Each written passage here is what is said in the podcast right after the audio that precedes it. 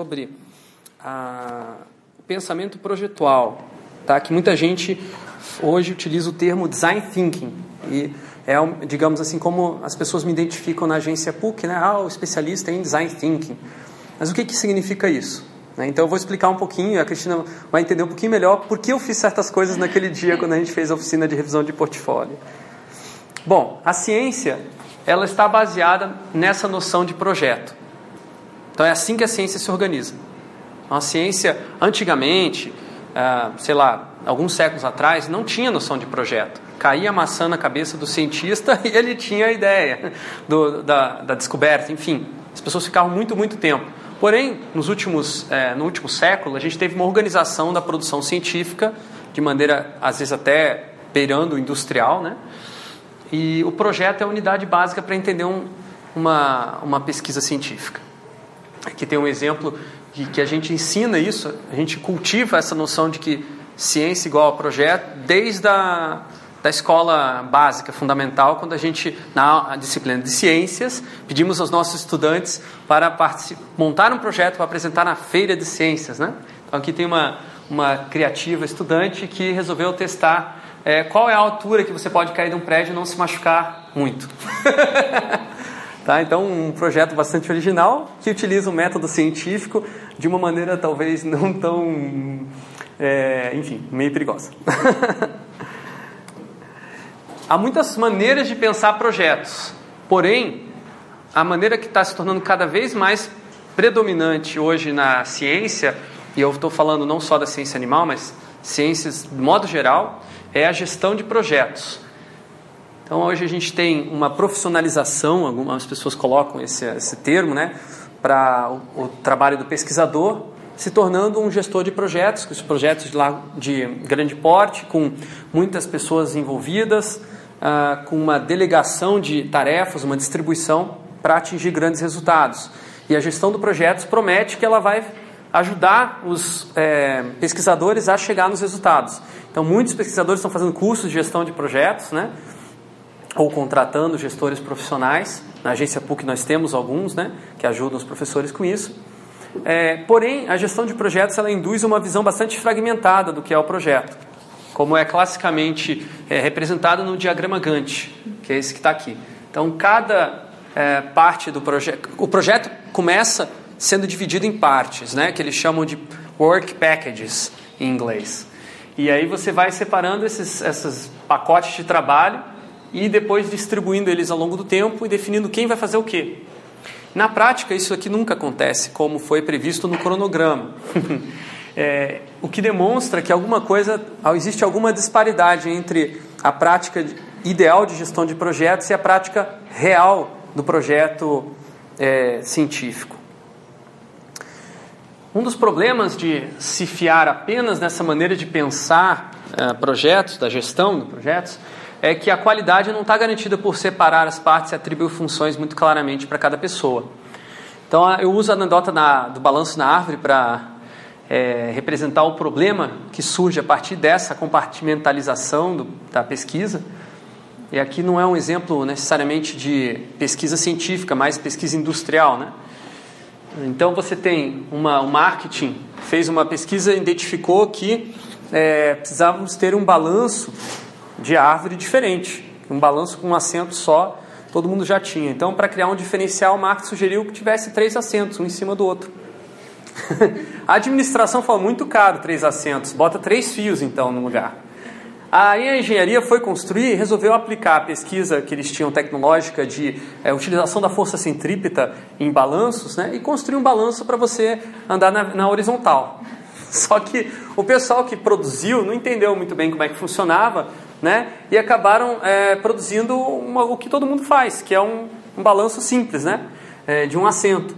Só que na hora de montar o balanço simples, eles perceberam que não ia funcionar montar o balanço no meio da árvore. Então eles cortaram a árvore no meio, deixaram lá ela. Só que a árvore tinha que ficar sustentada, fizeram uma gambiarra lá, o pessoal montou isso aqui. Tá? Então esse é o resultado final desse processo compartimentalizado, né, de silos da organização que poderia ter sido superado se alguém tivesse ido lá olhar qual era a real necessidade da sociedade ou dos usuários daquela, daquele processo industrial, que era basicamente ter um reaproveitamento de um material de descarte, né, que é o, a, a roda né, já utilizada, para ter um balancinho, uma coisa muito simples podia ter sido feita. Então, a qualidade do, da pesquisa ela não é garantida pela gestão de projetos. Então, quando eu falo que a gente pode ter uma contribuição do design para a, a pesquisa científica, é que o design ele tem uma perspectiva mais holística sobre o projeto. Holística significa que considera outros aspectos além da, do tempo, recursos, né? E é, pensar como recursos, né? Porque a gestão do projeto vê o projeto como uma série de recursos que estão sendo distribuídos, recursos humanos, recursos materiais. A gente vê recursos só um dos elementos. Existem questões como criatividade, questões como ah, impacto na sociedade, que são é, vistas no design. Design, quando eu estou falando design, eu não estou querendo falar de design de produto e design gráfico apenas. Está aqui no, no slide no topo.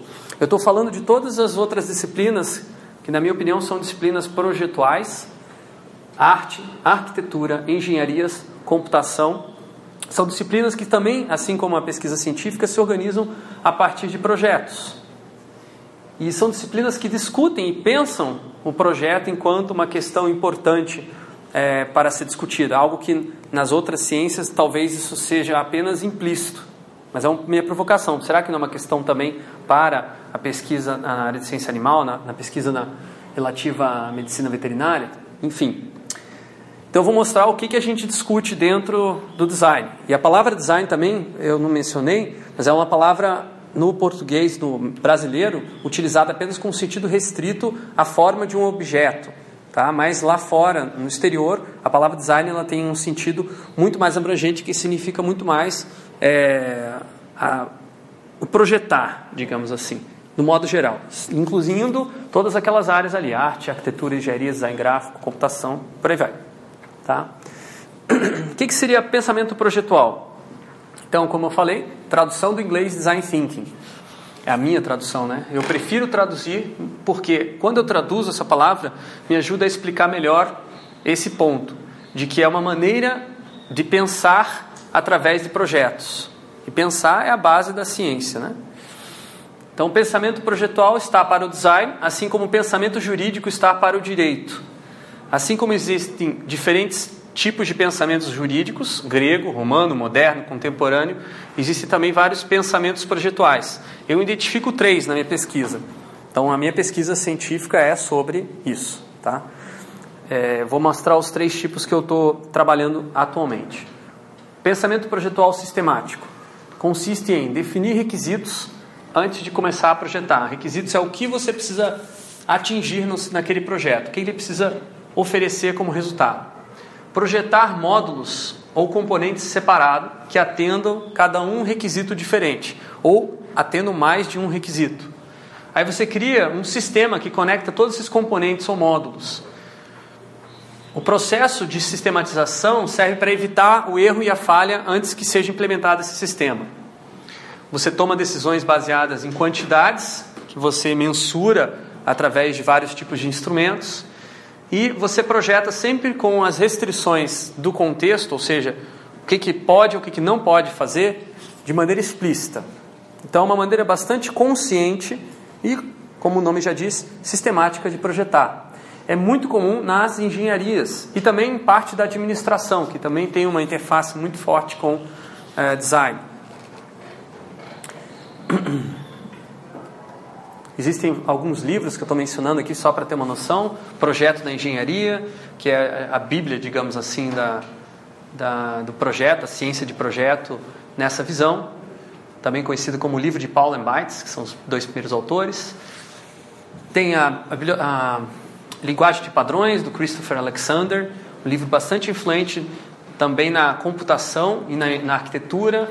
Business Model Generation, muito forte hoje nas áreas de administração e em especial nas startups. Na Hot Milk, por exemplo, a nossa aceleradora de startups, esse livro aí é, é utilizado como base para qualquer é, processo de aceleração das empresas.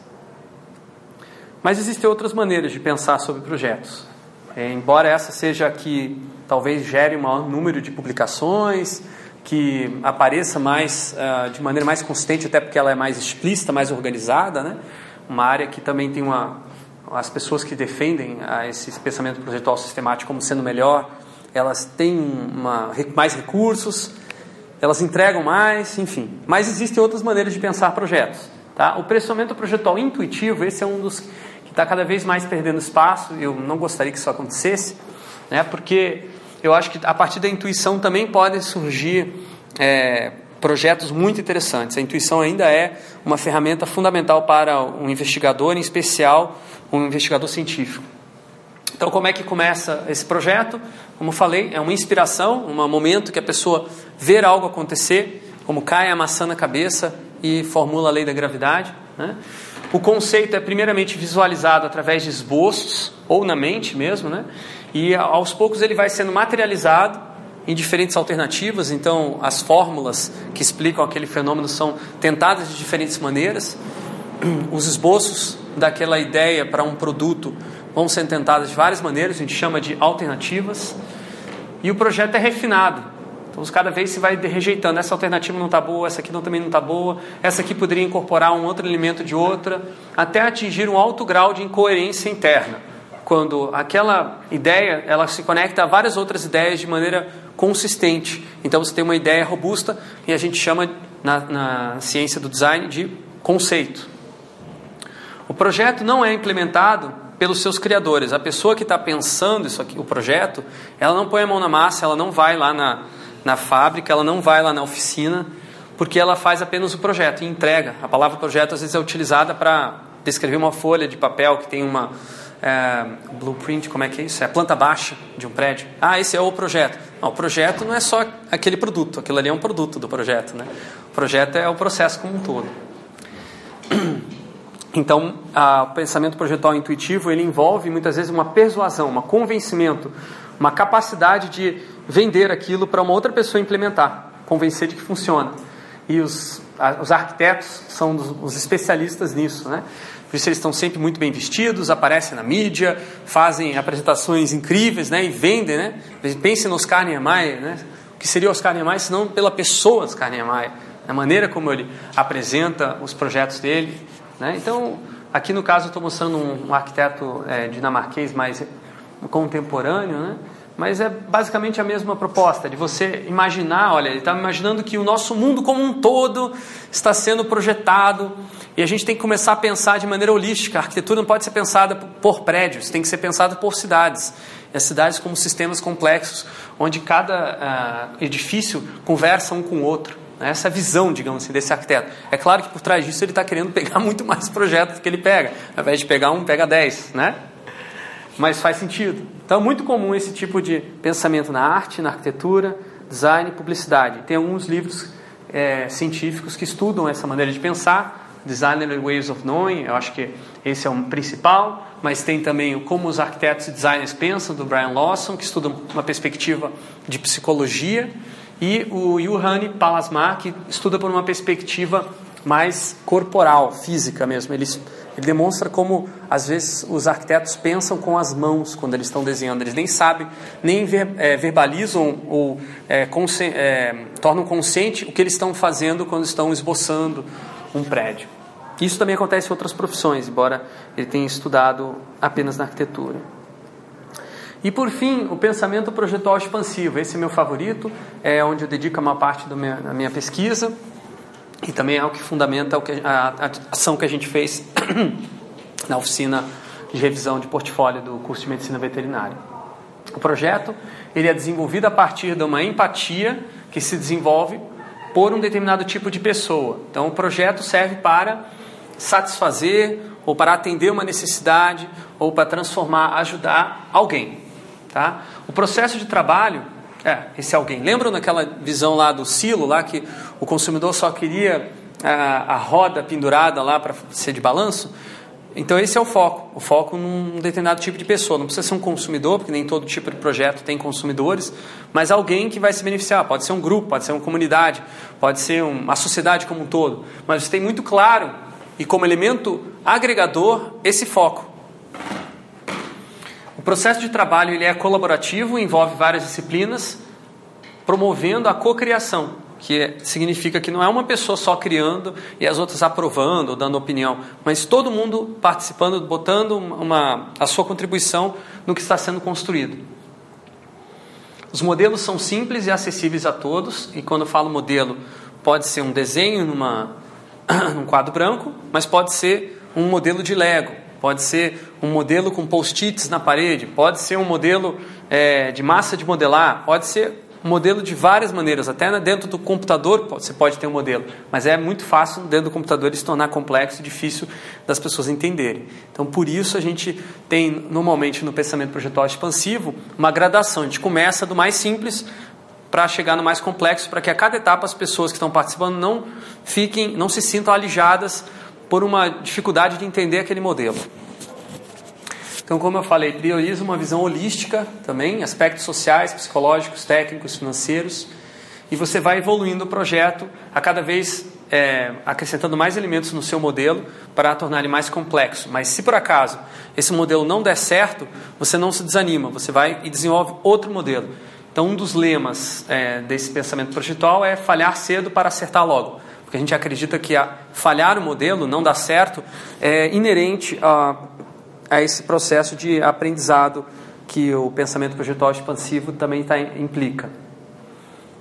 Aqui vocês têm um ambiente de trabalho é, entre é, estudantes de design, arquitetura e engenharia, eles estão fazendo um projeto integrado para um ambiente é, construído e estão utilizando alguns dos métodos é, que eu usei na, na oficina, né, de, de brainstorming, de criação coletiva, que são característicos aí das disciplinas de design, urbanismo, arte, computação. Então isso aqui não é uma, uma, um privilégio só da arquitetura, também é uma prática em outras áreas. Tem alguns livros em português já sobre esse assunto. Uh, o Design Thinking do Tim Brown, acho que é o livro mais conhecido, embora não seja um livro acadêmico.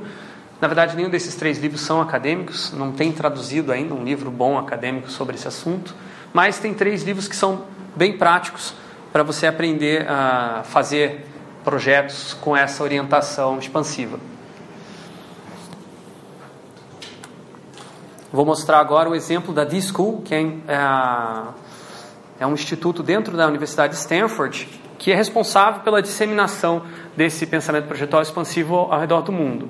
Eu devo bastante ao trabalho deles, embora eu não tenha estudado lá.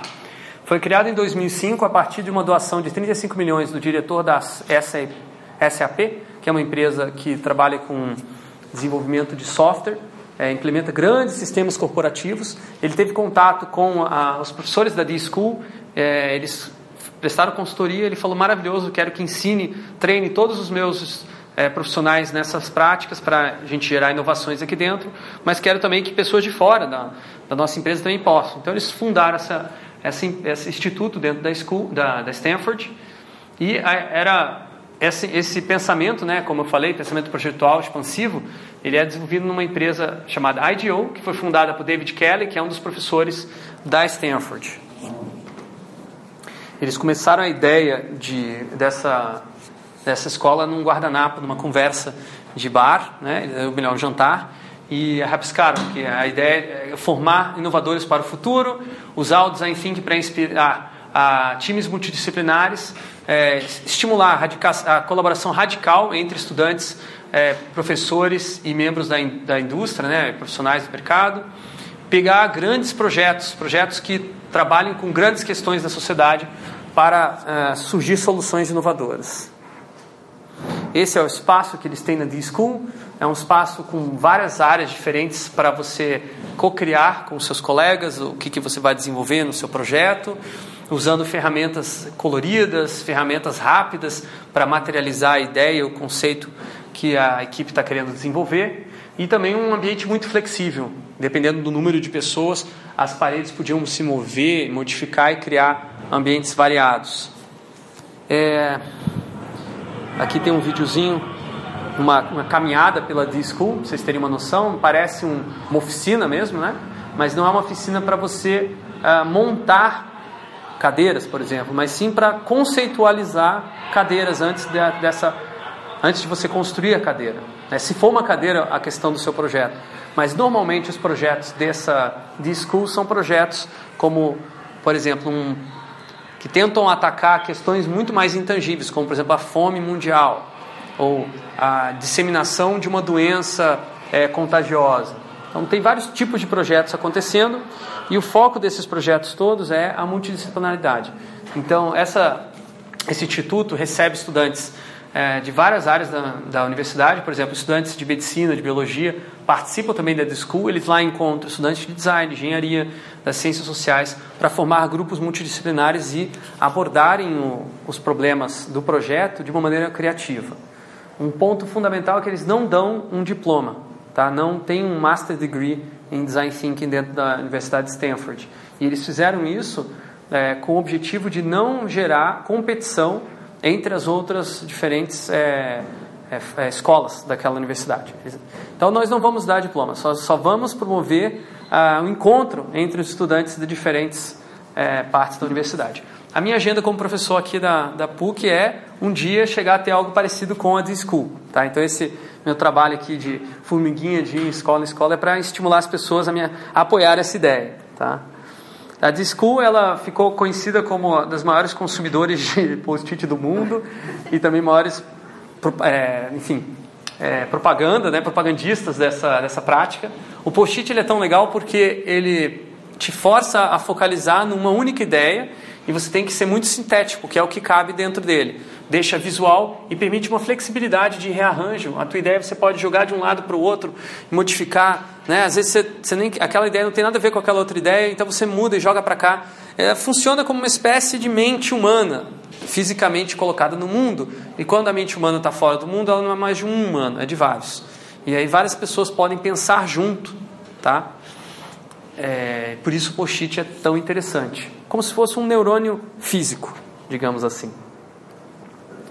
Mas o post-it não é o único material que se utiliza na D-School. Isso aqui é um, é um gaveteiro de materiais criativos, materiais que estimulam as pessoas a colaborar, materiais que às vezes não dá para uma pessoa só manipular.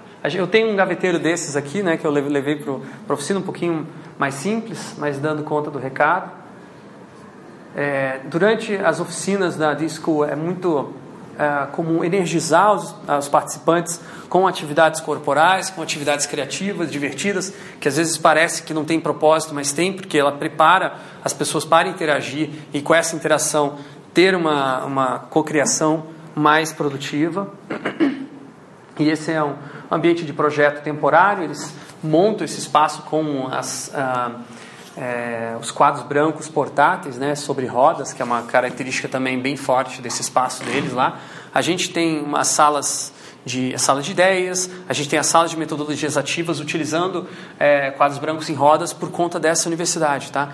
Ela, ela a D-School influenciou vários espaços de criatividade ao redor do mundo, por isso que eu vim trazer esse exemplo. Aqui são só algumas delas que oficialmente proclamaram ser influenciadas pela, pela Disco, mas obviamente que, a, como eu falei, a, a, é, deve, o número deve ser muito maior, porque só aqui na PUC já tem várias iniciativas.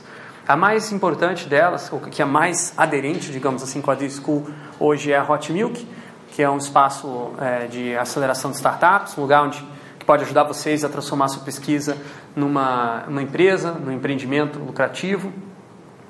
E o espaço, eh, a gente nessa foto está revisando o planejamento participativo da própria agência PUC. Tá? Então convido quem quiser conhecer, ele fica lá na IAPO número 1225. Não é no campus, mas é bem pertinho, uma quadra daqui. Bem, dada essa introdução do pensamento projetual expansivo e do, dos outros pensamentos projetuais, agora falar um pouquinho sobre metodologia científica, que os métodos que são comumente utilizados no design e alguns métodos foram criados dentro do design que podem ser utilizados em outras áreas. Esse não foi criado dentro do design, ele é mais antigo até do que a própria disciplina acadêmica do design, a pesquisação. Foi criada na psicologia por Kurt Lewin, lá pelos anos 1940, 1950. Ele começou a perceber que a psicologia estava se preocupando somente com ah, indivíduos é, isolados em situações laboratoriais onde você não conseguia ter um comportamento muito natural do ser humano. Então, eles começam a fazer, realizar experimentos é, no campo, ou seja, no dia a dia das pessoas, é, só que não é mais um experimento, você não consegue controlar. Então, eles começam a buscar um outro tipo de método e chegam ao conceito de pesquisação. Na pesquisação, o, pesquisador traz o seu conhecimento científico e coloca à disposição de uma comunidade, promovendo uma transformação naquela comunidade. No caso do Kurt Lewin, os primeiros experimentos foram organização de oficinas para reflexão e terapia em conjunto, tá? psicológica, e depois tiveram vários desdobramentos, até muitas vezes tendo a interface com outras ciências sociais, além da psicologia. Basicamente, a pesquisação é você descobre uma você é, desenvolve uma relação com uma comunidade, um grupo de pessoas, você se torna parte daquela comunidade por um tempo, você oferece o seu conhecimento científico, sua capacidade de modelagem, por exemplo, a sua capacidade de solução de problemas, uh, ou a, sua, a, sua, a, sua, abordagem teórica, enfim, o que você tiver disponível, e você mensura o que, que acontece quando essas pessoas começam a incorporar esse conhecimento científico e aí a prática se torna uma espécie de uh, validação daquele conhecimento científico. Se, por exemplo, as pessoas utilizam aquilo, faz sentido, elas é, modificam as suas atitudes e você tem o um resultado desejado, então aquele conhecimento serve para alguma coisa. Se não, você talvez tenha que fazer uma outra intervenção, aperfeiçoar. Então, são ciclos de pesquisação, tal, muito parecido com um experimento, mas um experimento que você não tem controle diretamente da situação.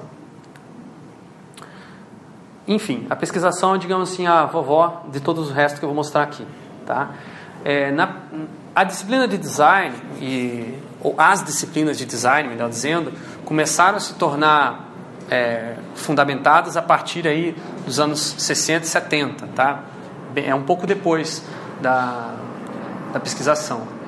E Design Science Research hoje é o que está mais em voga, digamos assim, inclusive fora da, da própria disciplina de design, e é o que eu, talvez eu acho que seja possível vocês aplicarem aqui, que é o seguinte, você observa um problema num determinado contexto, um problema prático, que você transforma ele num problema científico.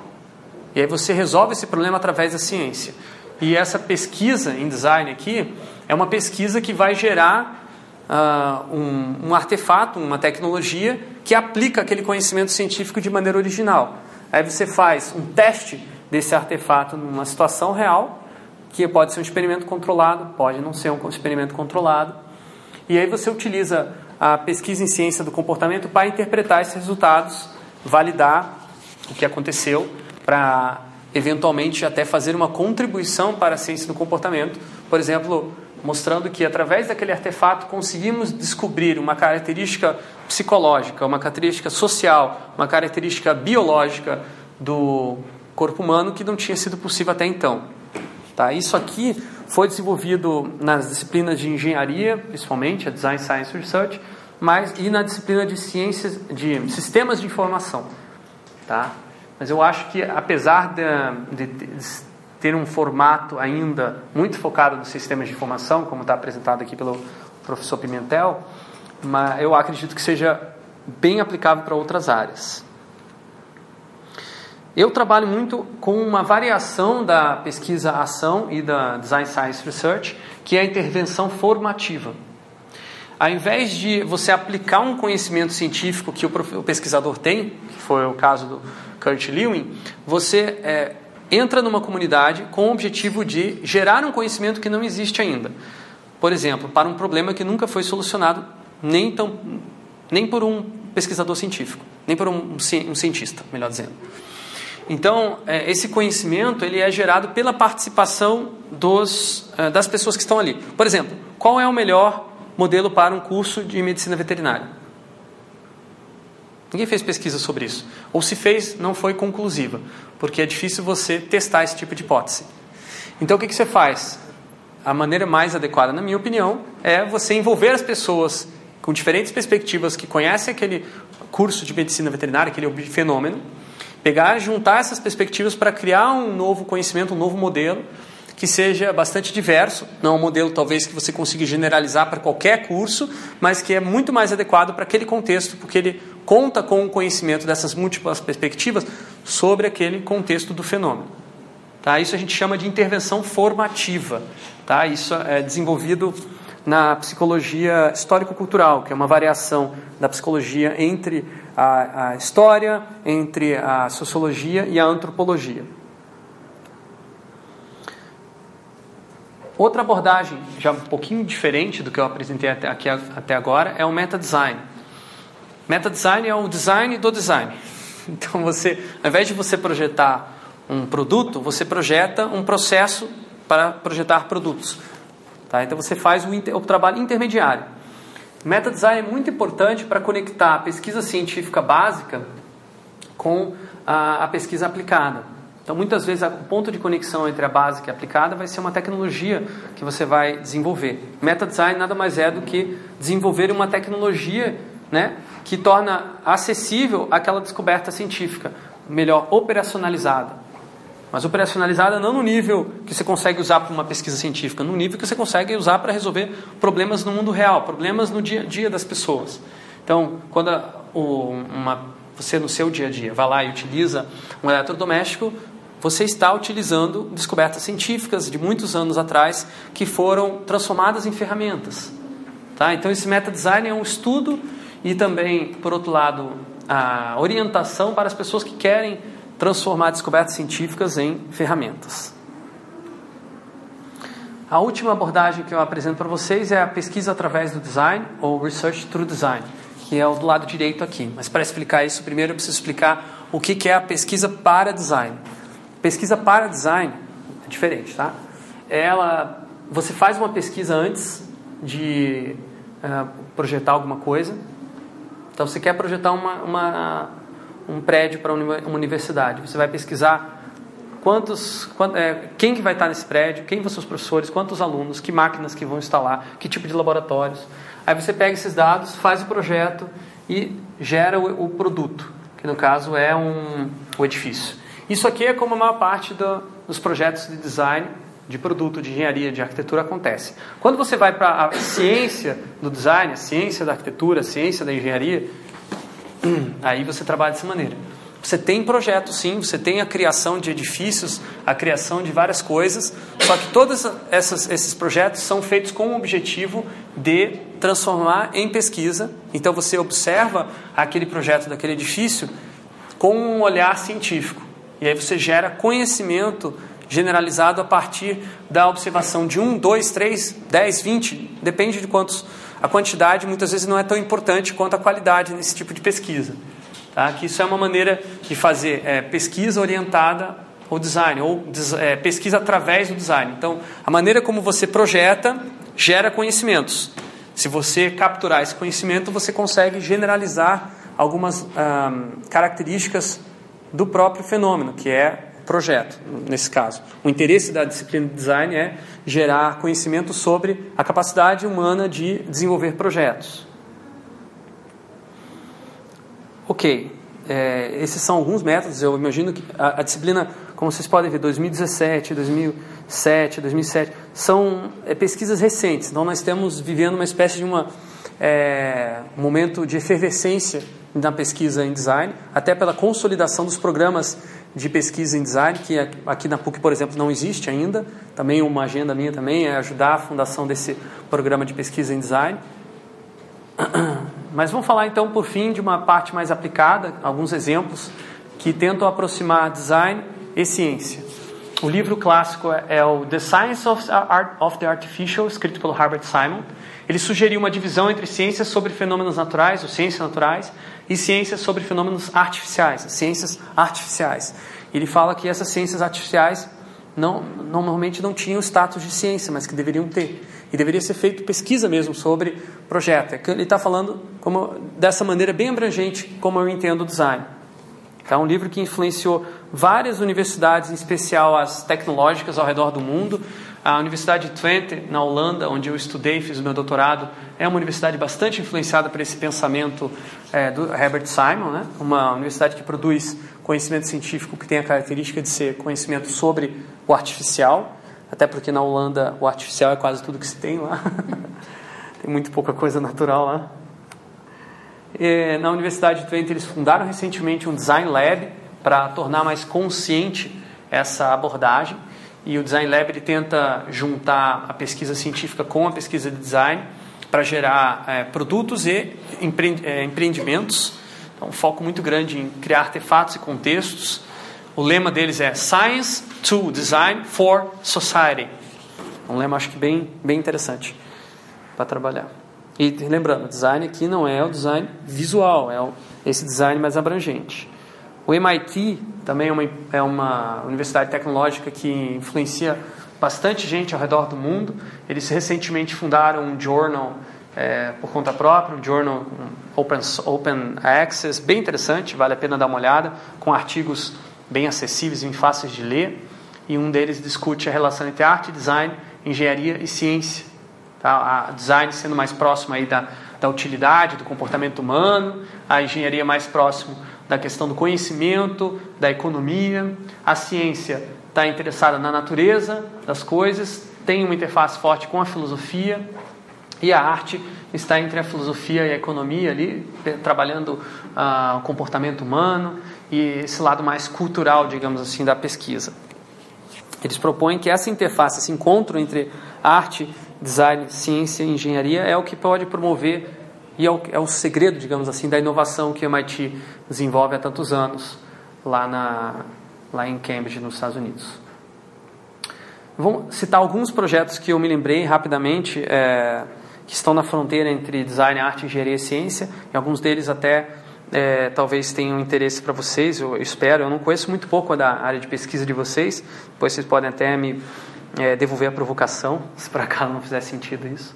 Interação animal-computador. Então, eu sou um especialista, uma das áreas que eu pesquiso é a interação humano-computador. Mas eu tenho notado que existem algumas pesquisas, nos últimos, sobretudo nos últimos cinco anos, que pesquisam a interação de animais com computadores. É, por quê? Que situação bizarra. O animal não tem a capacidade de é, compreensão de signos tal como os seres humanos. Não tem. Mas para certas aplicações eles podem ser muito interessantes. Como, por exemplo, detecção de tecidos cancerosos. Então, o, o cão, não preciso nem dizer, vocês sabem melhor que eu, né? ele tem uma capacidade de olfativa muito maior do que o ser humano. E ele pode ser treinado para reconhecer. Mas aí quando ele está reconhecendo ou não reconhecendo, ele tem que ter uma interface computacional para você registrar se naquele tecido tem ou não tem a presença de, de câncer, alguma coisa relacionada. Então você tem um botãozinho, né, para o câncer, para o desculpa, para o cachorro interagir. Né? Então o cachorro é treinado a apertar o botão quando tem ou quando não tem. Esse tipo de coisa já é possível, esse nível de interação animal-computador. E eu acredito com a evolução das técnicas de treinamento dos, dos, cachorros, porque a gente não tem muita experiência em treinar cachorro e gato para usar é, computadores, apesar de que algumas pessoas já estão fazendo isso. No iPad hoje tem vários jogos para gato, jogos para cachorro e tal. Eu acho que é, isso pode ser mais que só uma brincadeira, né? como a Open University está mostrando esse exemplo. Vamos ver um exemplo mais radical ainda: treinar abelhas para detectar vários tipos de doenças diferentes.